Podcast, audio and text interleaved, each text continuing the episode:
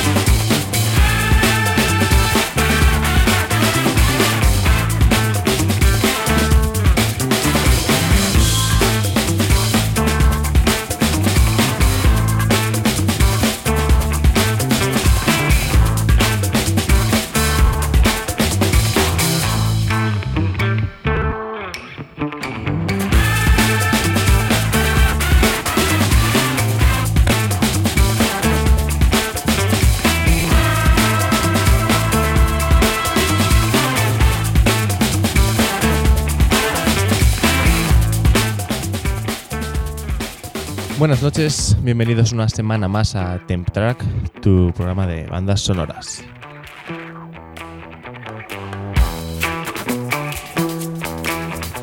Y bueno, bienvenido a este programa número 24 de la segunda temporada que te ofrecemos como siempre desde la azotea del Círculo Bellas Artes de Madrid, desde donde emite Radio Círculo 24 horas al día, 7 días a la semana.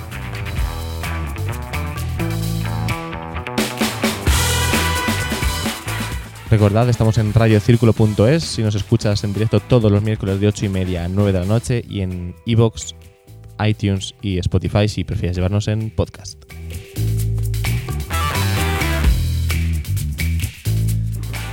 Y bueno, como millennials que somos, tenemos siempre nuestras redes bien activas. Estamos en Instagram, en arroba temptrack, estamos en Twitter, en arroba temptrackradio. Y bueno, en cualquiera de estas plataformas nos puedes enviar curiosidades, preguntas, lo que quieras.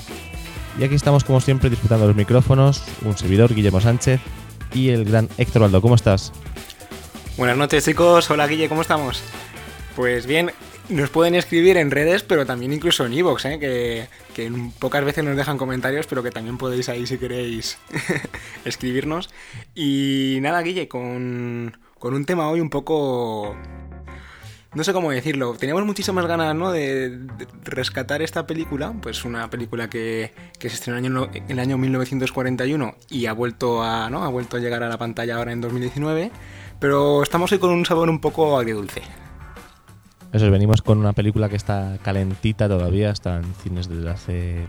Desde, el viernes, desde el viernes, eso es, sí. El viernes 29 creo que es. Y bueno, pues hemos ido a verla este fin de semana y bueno, tenemos, tenemos... tenemos sentimientos un poco encontrados. Pero yo creo que es, Guille, mmm, o sea, entre comillas nos viene hasta bien, ¿no? Porque nosotros ya le dimos caña a Tim Burton, ¿no? Sobre todo estuvimos dedicándole un programa en Halloween y dijimos, Tim Burton es un buen director, pero Tim Burton tiene cosas que de repente dices, ¿por qué? Y yo creo que esta película de Dumbo... Eh, la ha hecho para decirnos, oye chicos, tenéis razón en vuestro programa de la primera temporada, porque se ha marcado una película que a ver, no es que no tenga ni pies ni cabeza, pero. Pero que hemos salido un poquito. No sé, con sensaciones encontradas y extrañas. Sí, ahora estamos hablando de Dumbo, de la reedición en la que, bueno, era una, no, no es una adaptación, es una nueva película que cuenta la misma historia.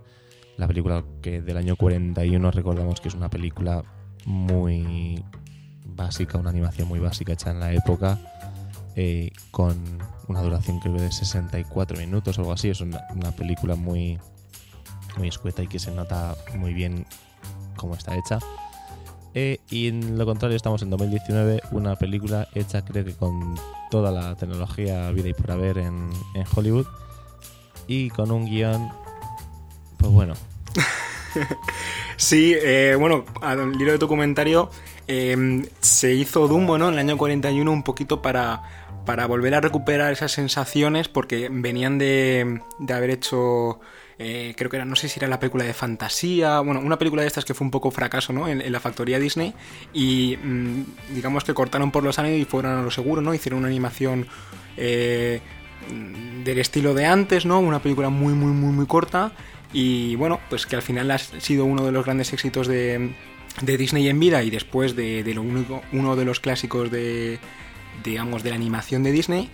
Es un tema, yo creo que muy interesante para, para volver a llevar a la gran pantalla, ahora que está tan de moda, ¿no? Recuperar clásicos y adaptarlos a los nuevos tiempos. Podría haber sido una gran oportunidad, pero mm, no ha sido suficientemente fiel, digamos, a la original. Y esta nueva adaptación que ha hecho, porque claro, puedes no ser fiel y hacer una obra maestra. Pero yo creo que se ha quedado por el camino, ha intentado hacer una obra maestra y por lo menos aquí en Tentrack creemos que, que se la va a pegar porque es que, como comentabas Guille, ese guion esa manera de, ¿no? de hacer crítica sin hacerla, de los personajes, de tal, demasiado prototípica, demasiado actual de convencer a todo el mundo, pero si intentas convencer a todo el mundo, al final no convences a nadie. Eso es, así que bueno, vamos a empezar con la música, que es lo que hemos venido a comentar. Y, y bueno, vamos a empezar con el logo de la factoría Disney, que no sé si lo sabéis, Disney también ha comprado a la Fox. Es decir, Disney ya cualquier cosa que veamos por la tele va a ser Disney, le falta Netflix y poquito más, yo creo ya. Bueno, Netflix no lo compra porque ya se está haciendo su propia plataforma ¿no? de streaming, pero bueno, sí, ha comprado, compra Fox. Eh, eso es, Guillermo, bueno, vamos a digamos, a ponernos un poquito menos críticos, no vamos a hablar de la música, que la música no está mal. Como siempre, ¿no? Que tenemos una película de Tim Burton, o casi siempre que tenemos música de Tim Burton, va a estar también en nuestros oídos la música de Danny Elfman, y le vamos a comparar con el trabajo que hizo Oliver Wallace y Frank Churchill con, con las letras, ¿no? Porque la primera película, la del año 41, sí que tiene más canciones. Y vamos a ver, porque hemos encontrado momentos, vamos a ver determinadas escenas que más o menos se comparten tanto en la película de 1941 como en la reciente de 2019 y ver cómo esa misma escena o esa misma situación se instrumentaliza de manera diferente en los años 40 y en la actualidad.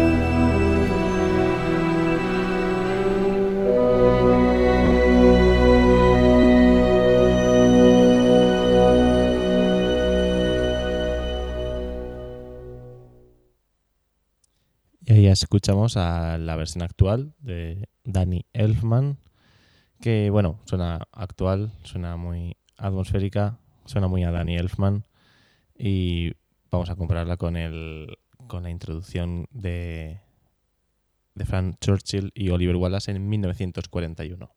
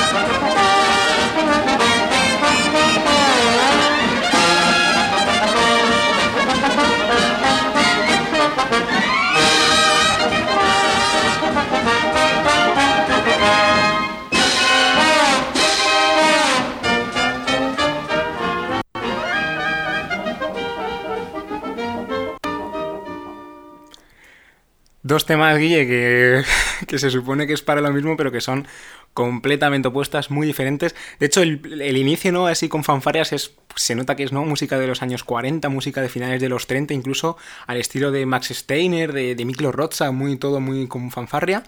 Y no tiene nada que ver con esta atmósfera ¿no? que, intenta transmitir Danny Edman, pero sobre todo lo que más me llama la atención es que una vez que hemos puesto los carteles de Dumbo, ¿no? En plan modo fanfarria con todos los metales, cuando ya cambian y empiezan a aparecer los títulos de crédito y no el cartel ¿no? de, la película, del film, ya enseguida nos introduce ¿no? como sonoridades ya que nos van a acercar al mundo del circo, ¿no? que va a ser como, como el gran plató de, de esta película de Dumbo.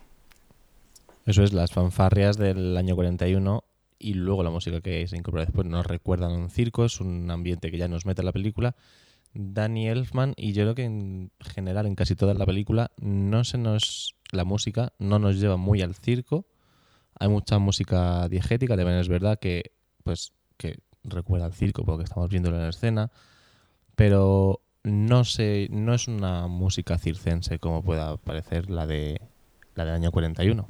Sí, muchísimo menos. Hay un par de clips que, bueno, pues no vamos a escuchar hoy, ¿no? Pero que, que sí que es Circus, digamos, que, que, pone hasta en el propio título lo, el tema. Son de estos, Guille, que a ti tanto tampoco te gustan, ¿no? Que, que, son a lo mejor clips de 35 segundos o 40 segundos con música de circo. Y después cambiamos. plan, todo muy, mucho más a saco, por así decirlo. Y bueno, mmm, no tiene que ver ni una con otra. Es aquí un buen momento para recordar que en el año 41, que será el año que, por cierto, Bernard Herrmann gana su único Oscar, también, también va a ganar el Oscar a, a la mejor banda sonora eh, de película musical Dumbo. O sea, va a ser el primer año que se haga esta distinción ¿no? entre banda sonora de película dramática o comedia respecto a eh, banda sonora de película musical. Va a ser la primera vez que se haga esta distinción y Frank Churchill y Oliver Wallace van a ganar el Oscar en el año 41 por esta banda sonora. Un Oscar muy merecido porque es una banda sonora muy que en 60 minutos te mete muchísima muchísima música y bien merecido, yo creo. Sí, a ver, ese año tampoco, bueno, en el cine clásico ninguno de los dos somos expertos, pero bueno, que, que viendo claro. un poco la, la lista de, de, de, esos nominados de ese año, pues bueno, pues digamos que ha pasado la historia Dumbo, ninguna de las, no, de las películas o casi ninguna de las películas de ese año eh, han sido tan reconocidas hoy en día, pues bueno, pues Dumbo fue galardonada en su año y el tiempo le ha dado la razón. Pero no solamente hay diferencias en en la manera de orquestar los títulos iniciales de crédito, sino que hemos encontrado también como una escena muy parecida, ¿no? Que es, digamos, la llegada del tren, en la cual Danny Elman, por, por primera vez, y va a ser la única en toda la banda sonora, va a respetar eh, el material temático, ¿no? De, de Oliver Wallace en la película del año 41. Escuchamos ambos clips y los comparamos.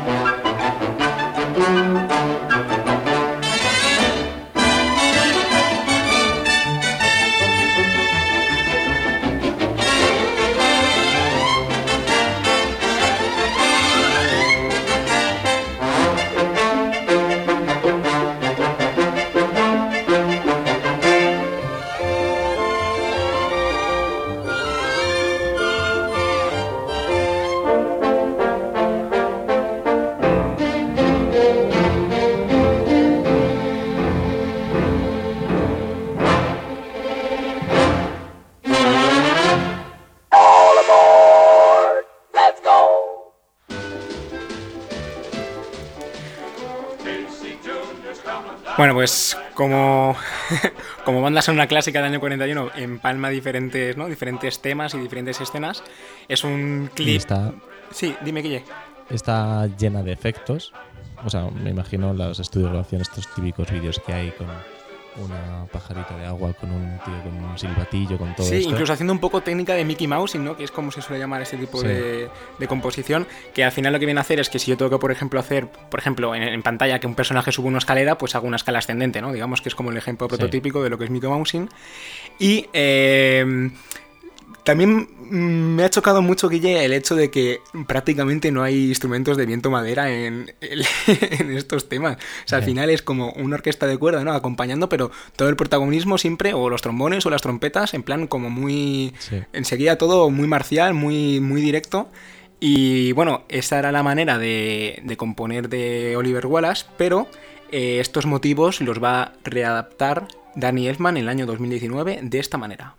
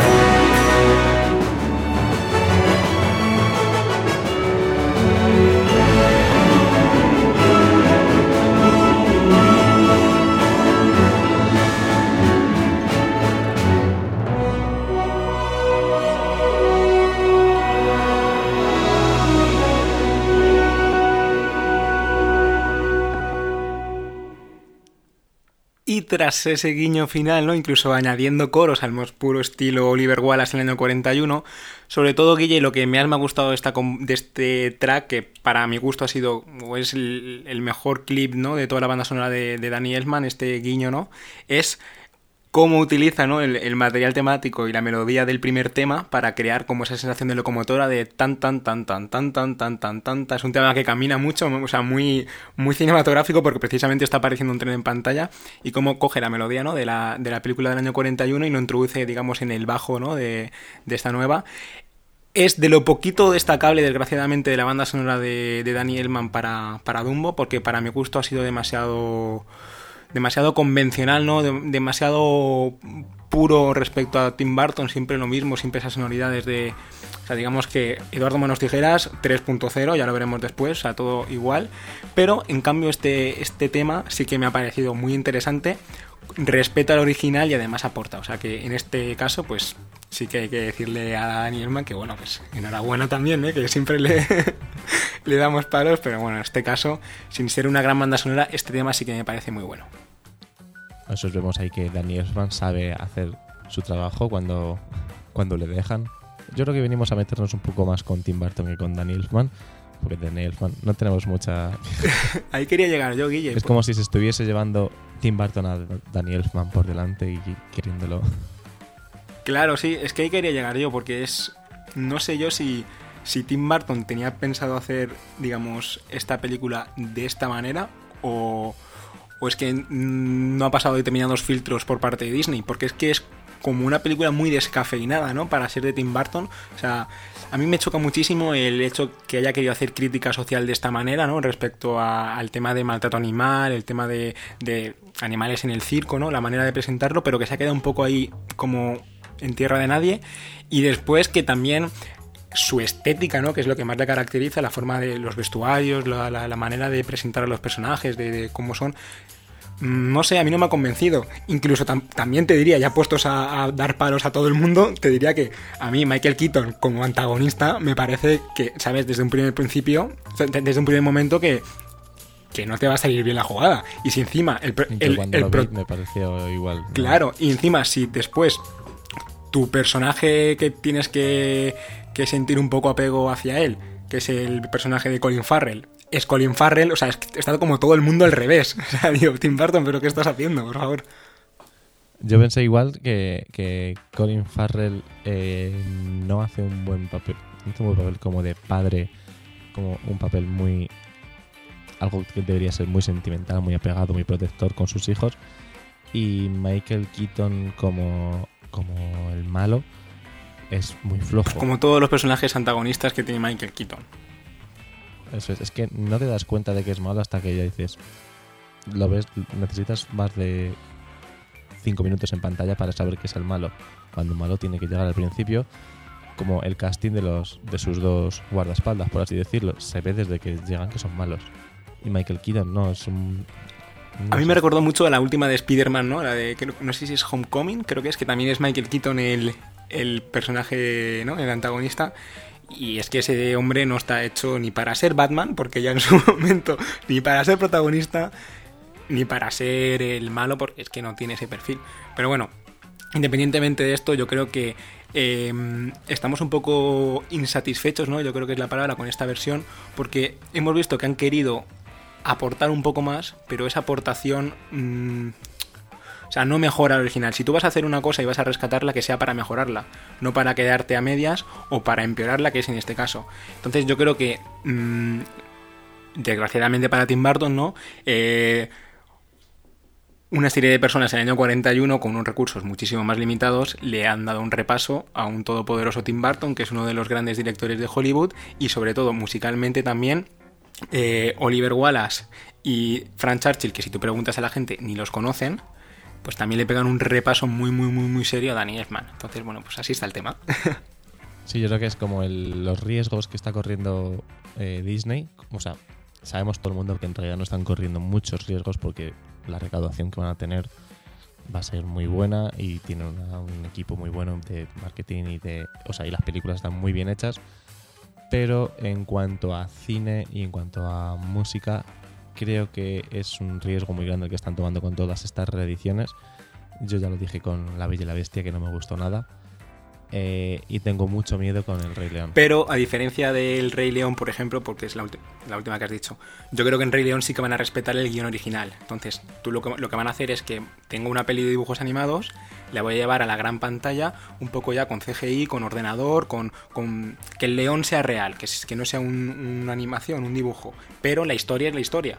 El problema es que aquí me están cambiando la historia. Entonces, si me cambian la historia, que sea para hacerlo bien, no para hacer el parque temático que has hecho, el circo este a medias que has hecho, el- muchísimos personajes que no Sí. aportan nada, que los meten un poco de relleno. Poco han tenido que meter de todo y pues bueno, pues, pues lo que suele pasar.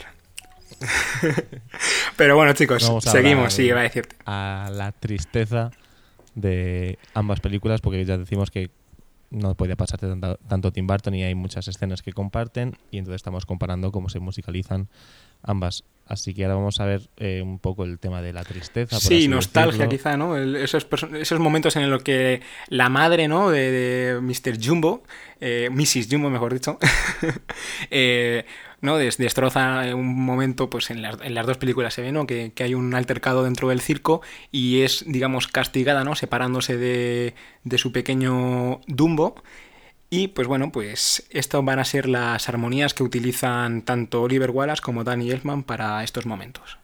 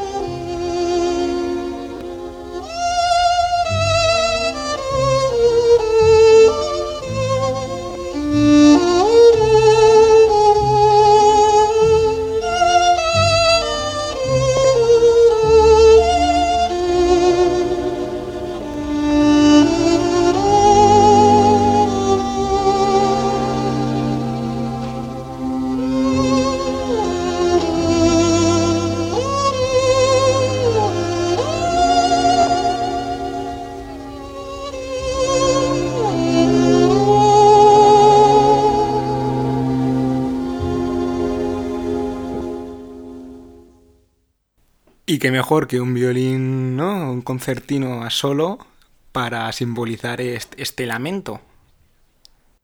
Eso es, lo ha hecho toda la vida, lo hizo eh, Oliver Wallace, lo hizo...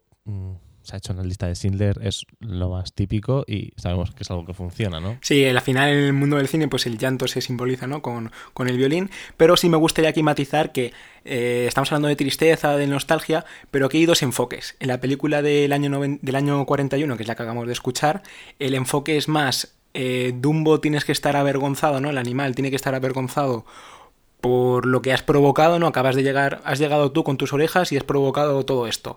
Y en cambio, en la del año 2019, que será la que escuchemos a continuación, el enfoque es más, eh, ha pasado algo, por lo que sea, mm, adiós, en plan, el tema ya es goodbye, en plan, nos hemos separado, es música triste, es música nostálgica, pero bueno, que aquí no es el elefantito el que tiene el problema.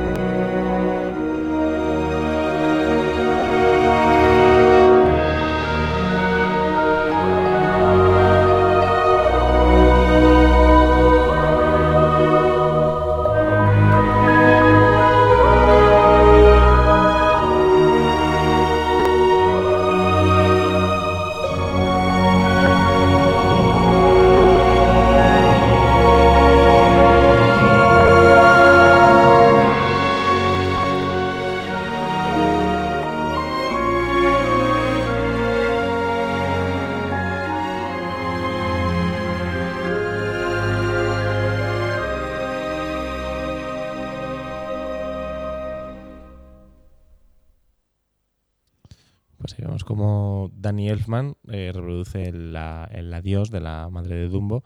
Y creo que es como que se. En el cine actual, no sé si lo estaba pensando mientras lo escuchaba, que como que se tiene un poco de miedo en la música a utilizar un instrumento solo durante un buen rato, como se ha hecho durante muchas décadas en el cine, y casi todo se tiene que rellenar muchísimo.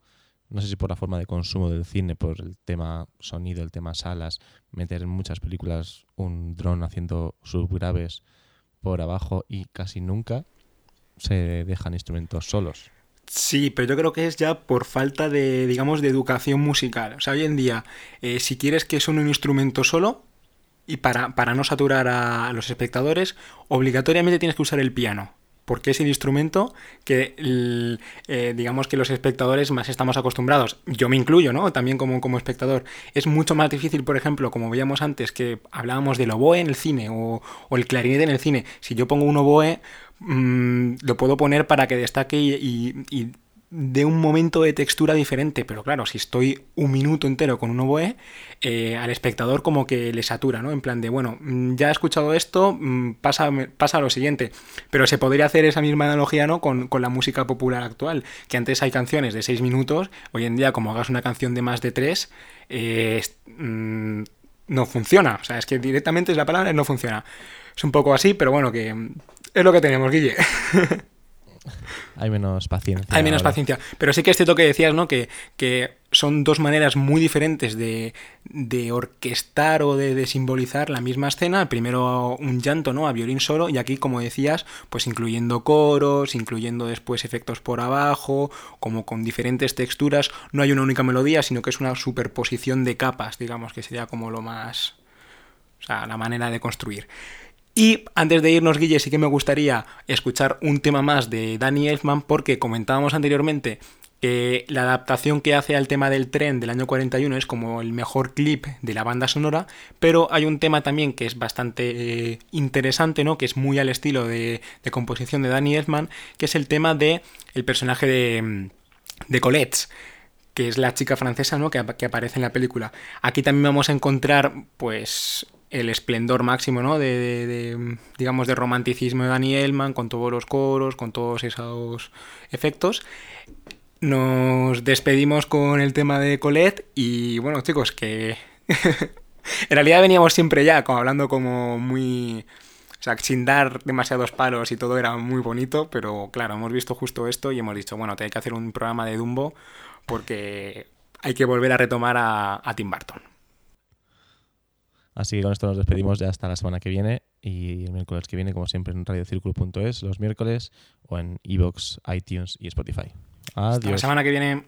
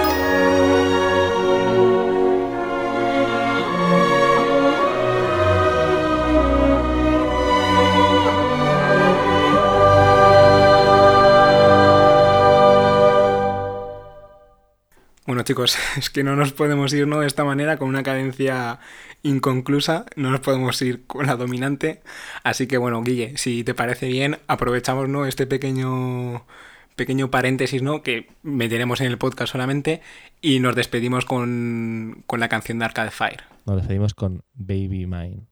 Esperemos que acabe, acabe en tónica.